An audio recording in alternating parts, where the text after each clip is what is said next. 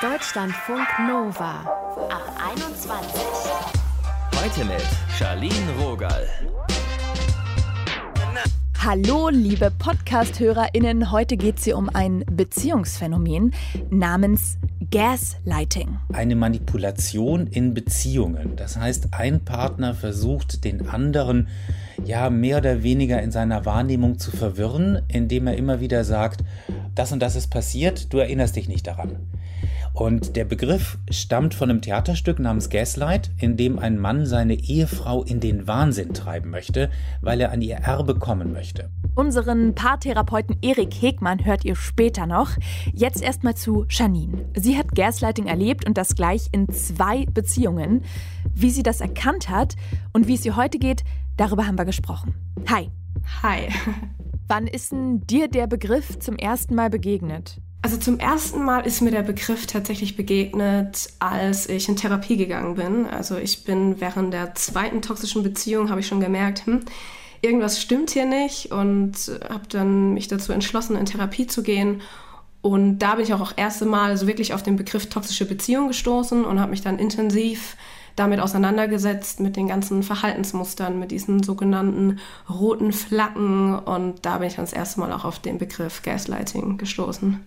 Was waren da diese roten Flaggen, diese Red Flags, wie es ja oft gern heißt? Uh, also das waren einige. Das fing an mit diesem typischen Love-Booming. Am Anfang war alles wundervoll, so ein bisschen too good to be true. Es war einfach so schön, es war nahezu perfekt. Ich habe das auch immer betitelt, es war einfach magisch. Dann fing es an mit diesem Heiß-Kalt-Spiel, mit diesem On-Off. Es war eine super große Instabilität. Am einen Tag ist alles super und am anderen Tag ist die Person extrem wieder distanziert.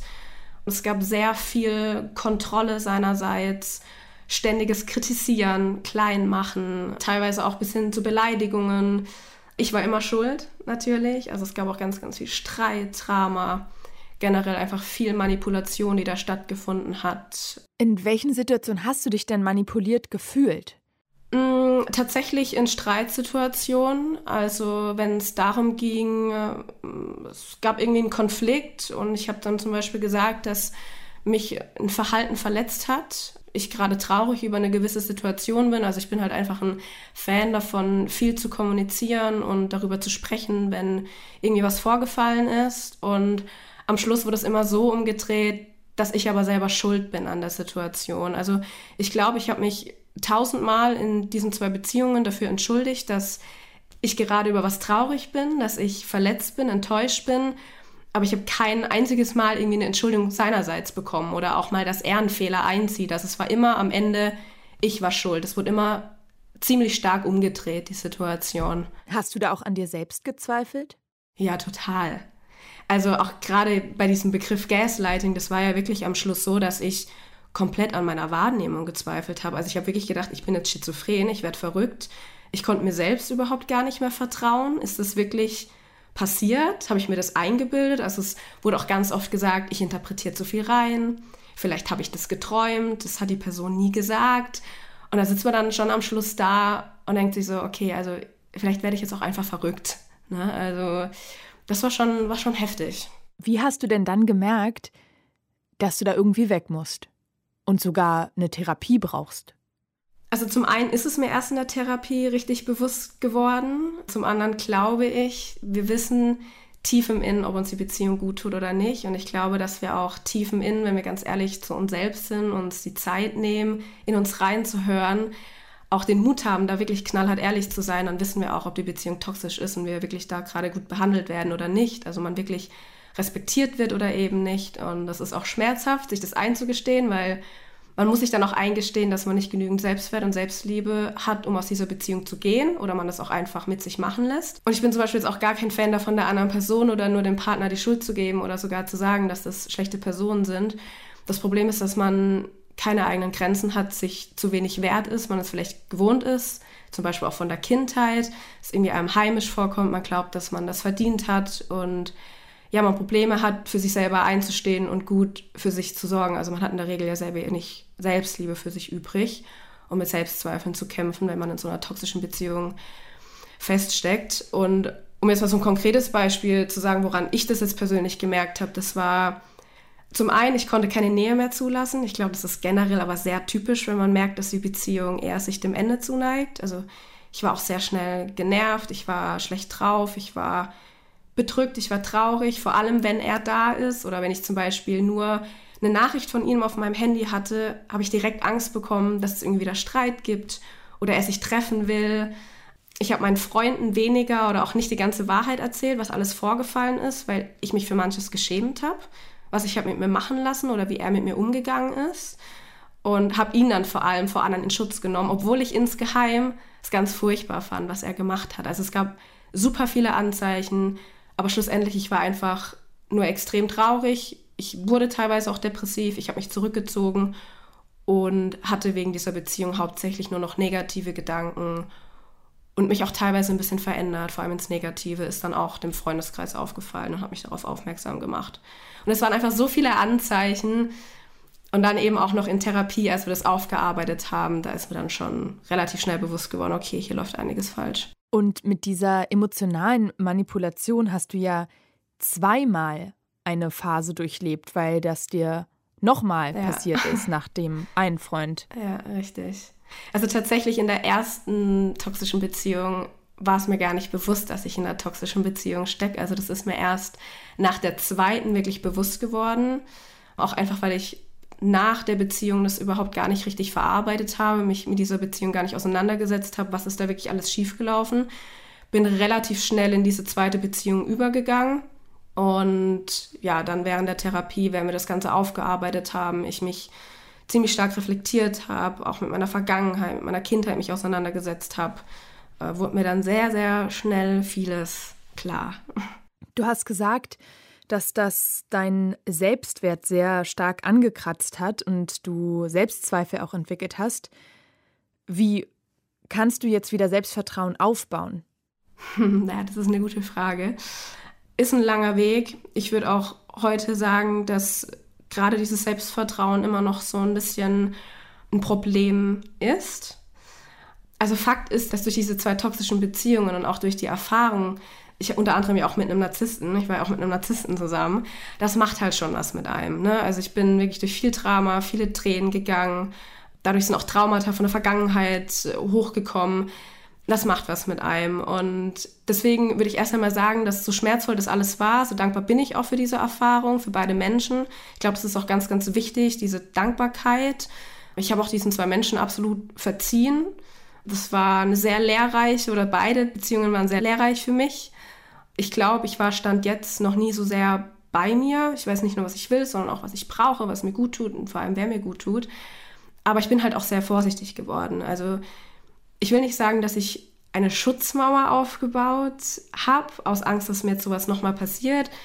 Ich bin ein absoluter Fan davon zu sagen, öffne dein Herz, verschließe dich nicht. Aber man ist halt hellhöriger, man passt mehr auf sich auf. Und ich würde auch schon sagen, dass ich übervorsichtig geworden bin. Ich höre nicht nur gehaunau hin, ich achte sehr stark auf Taten. Ich reagiere zum Beispiel sehr empfindlich, wenn jemand mein Nein nicht respektiert, wenn ich das Gefühl habe, ich muss mich rechtfertigen für meine Bedürfnisse, ich setze stärker Grenzen, vielleicht ein bisschen für Außenstehende zu sehr, aber das ist was, was ich halt extrem in der Therapie gelernt habe und ich brauche das einfach für mich, um zu erkennen, wie jemand tickt. Also generell achte ich sehr stark auf rote Flaggen und sobald ich ein schlechtes Bauchgefühl habe oder ich toxische Verhaltensmuster erkenne, dann bin ich halt weg.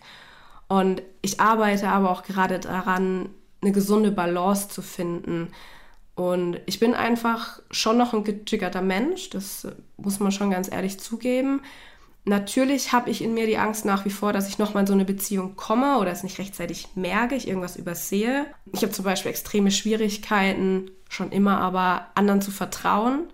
Aber ich versuche gerade zu lernen, dass egal wer in dein Leben kommt, man nie wissen kann, ob die Person XY macht, dein Vertrauen mal missbraucht, man weiß es halt nicht. Die Zeit wird es dir zeigen, ob die Person dich vielleicht mal betrügen wird, ähm, dich anlügen wird, dich verlassen wird, dich nicht gut behandeln wird, aber das wird man nie wissen, bis man eventuell die Erfahrung leider machen muss. Aber dass es vielleicht auch viel mehr darum geht, dass man am Ende weiß, egal was passieren wird, dass man am Schluss sich selber vertrauen kann. Also falls es vielleicht wieder passieren wird, dass ich mir vertrauen kann, dass ich damit auch nochmal umgehen kann, dass ich mir vertraue, dass ich dann gehen kann und nicht davon loslassen, mich distanzieren kann, dass ich halt stark genug bin, um an so einer Situation nicht mehr kaputt zu gehen. Das sagt Janine. Wir haben mit ihr übers Gaslighting gesprochen. Danke, Janine, dass du so offen über deine Erfahrungen geredet hast. Ja, danke dir, dass ich es teilen durfte.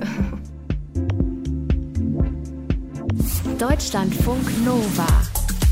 Wenn wir jetzt ganz streng mal sein wollen, dann ist ja eigentlich jeder kleine Versuch, den Partner oder die Partnerin zu verändern, ein bisschen Manipulation.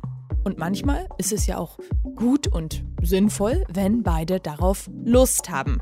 Bei Gaslighting ist es genau das Gegenteil. Wir haben mit unserem Paartherapeuten Erik Hegmann darüber gesprochen und ich habe ihn nochmal gebeten, den Begriff ganz genau abzugrenzen. Also ja, wenn heute Therapeuten weniger häufig eher Coaches von Gaslighting in Beziehungen sprechen, dann meinen die damit eine bestimmte dysfunktionale Beziehung.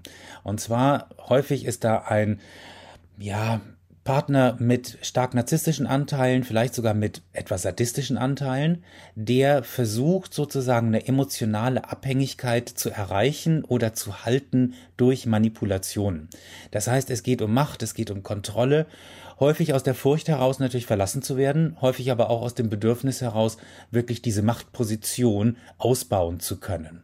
Um das mal konkret zu sagen, der Partner sagt, ähm, ich hoffe, du hast dran gedacht, heute einzukaufen, die Kollegen kommen ja heute zum Essen.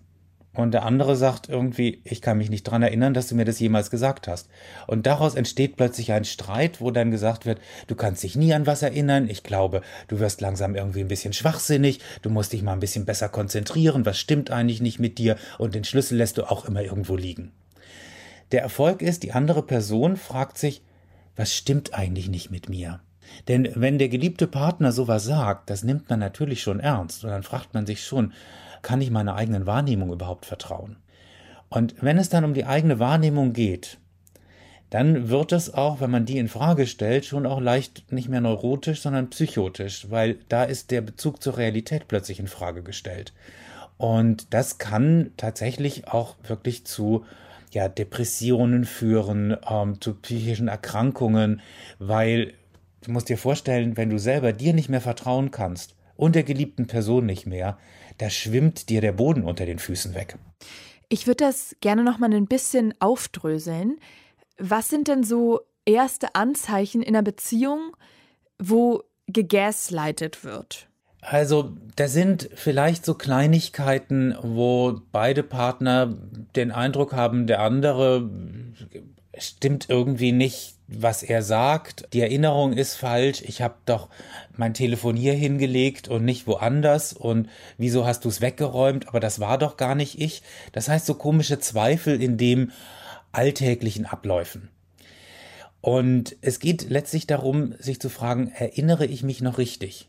Stimmt das? Kann ich mich darauf verlassen, was du sagst und kann ich mich darauf verlassen, was ich empfinde? Und in dem Moment, in dem ich anfange, wirklich, weil das häufiger passiert, ja, das in Frage zu stellen, dann bin ich der Kontrolle des anderen eigentlich ausgeliefert. Weil jetzt macht man sich automatisch kleiner, man nimmt sich zurück, man denkt sich, oh Gott, irgendwas stimmt nicht mit mir, ich war schon wieder falsch, ich brauche Hilfe. Die andere Person muss jetzt ja eigentlich für mich mitdenken. Und plötzlich findet man sich eben in einer Paardynamik wieder, in der es eine gesunde, Person gibt, die immer recht hat und eine Person, die möglicherweise nicht mehr gesund ist und immer falsch liegt. Das heißt, der Selbstwert wird dann auch so ein bisschen von der Person gedrückt. Der ist möglicherweise später gar nicht mehr vorhanden. Und das ist das letztlich, wodurch emotionale Abhängigkeiten entstehen. Also Partner, die wirklich bewusst solche Manipulationen einsetzen, das ist schon eine Art psychischer Gewalt, die die da anrichten. Ich finde, das hört sich auch wirklich krass an und so ein bisschen nach Psychothriller, so ich bring dich in die Klapse.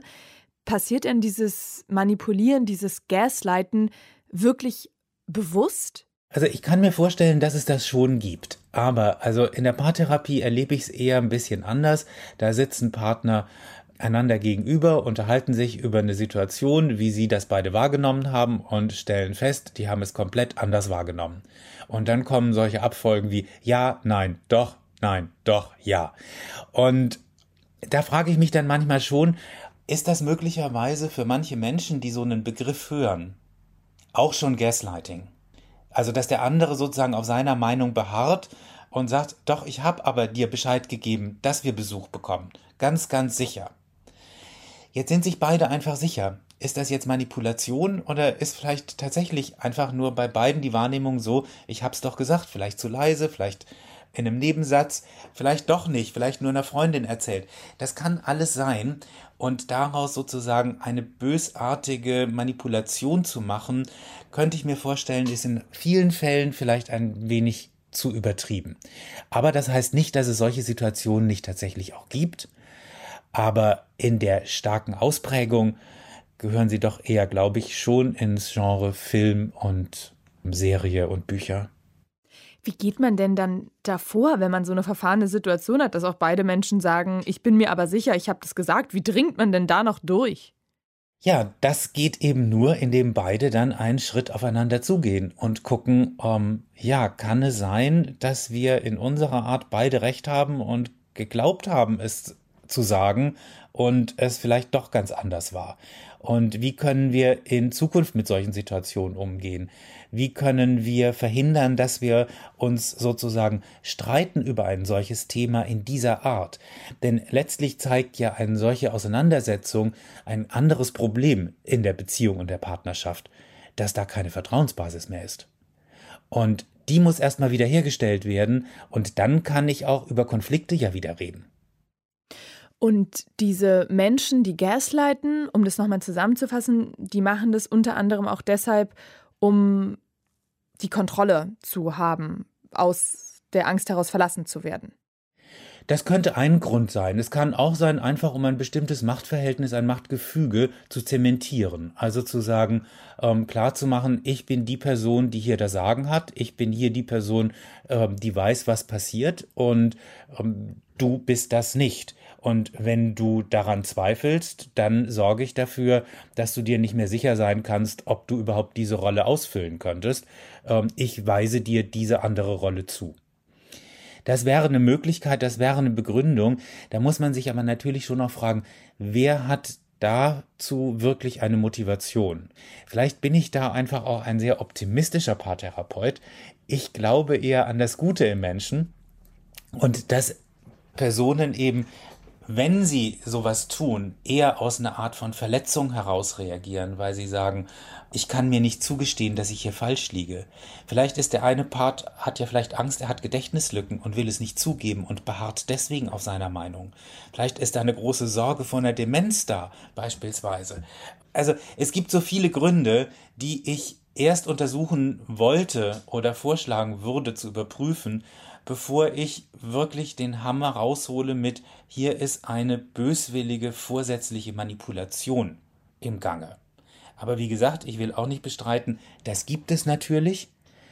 Ich hoffe aber nicht so häufig. Wir haben ja jetzt über die Menschen viel geredet, die gaslighten. Was ist denn mit der anderen Seite? Welcher Typus Mensch ist dafür anfällig, gegaslightet zu werden? Da sind natürlich Menschen mit, ich sag mal, Persönlichkeitsakzentuierungen, das heißt eher im Bereich ängstliche Persönlichkeit oder angepasste Persönlichkeit, vielleicht sogar abhängige Persönlichkeit. Das heißt also jemand, der lieber Entscheidungen einer anderen Person überlässt, der vielleicht auch aus einer Position der Schwäche heraus einen damals vermeintlich stark wirkenden Partner gewählt hat und ähm, jetzt feststellt, diese Stärke hat auch einen Nachteil. Und zwar, diese Person will sich auch diese Machtrolle, die ich hier mal gegeben habe, als ich mich nicht gut fühlte und als ich das gebraucht habe, dass jemand Entscheidungen für mich trifft, die will diese Position nicht abgeben. Aber ich möchte jetzt wieder ein Stück davon zurück. Und dann kommt es zum Clinch, dann kommt es zum Konflikt. Paartherapeut Erik Hegmann war das. Er hat mit uns über das Phänomen und den Trend Gaslighting gesprochen. Danke, Erik. Sehr gerne. Unser Thema heute, Gaslighting, wenn wir emotional manipuliert werden. Darum ging es hier heute. Und gefühlt lese ich so in jedem zweiten Lifestyle-Magazin über dieses Phänomen. Es ist schon ein bisschen trendy geworden, diesen Begriff zu benutzen, aber in der Auswirkung, also wer wirklich emotional manipuliert wird, hat natürlich eine krasse Erfahrung, die auch sehr ernsthaft problematisch sein kann. Ihr habt Janine dazu heute gehört. Von ein paar Jahren, da wurde eine Studie veröffentlicht und darum geht es auch heute in unserem Quiz. Wie viel Prozent der Befragten hat denn angegeben, was glaubt ihr, schon mal von dem Partner oder der Partnerin gegaslightet worden zu sein? A. Um die 3%, B. Um die 13% oder C. Um die 33%. Das war das Signal. Die Zeit ist um. Richtige Antwort B. Bei der Studie aus 2018 haben 13,3 Prozent angegeben, dass ihr Partner, ihre Partnerin sie schon mal emotional manipuliert haben sollen. Dabei haben fast doppelt so viele Frauen wie Männer Erfahrungen mit Gaslighting gemacht. Mit dieser Folge ist jetzt Schluss. Mein Name ist Charlene Rogal und wenn ihr Bock habt, dann abonniert doch mal den Ab 21 Podcast jeden Tag. Also wochentags gibt es hier ein neues Thema für euch. Deutschlandfunk Nova ab 21. 21. Die Podcasts jederzeit auch auf deutschlandfunknova.de.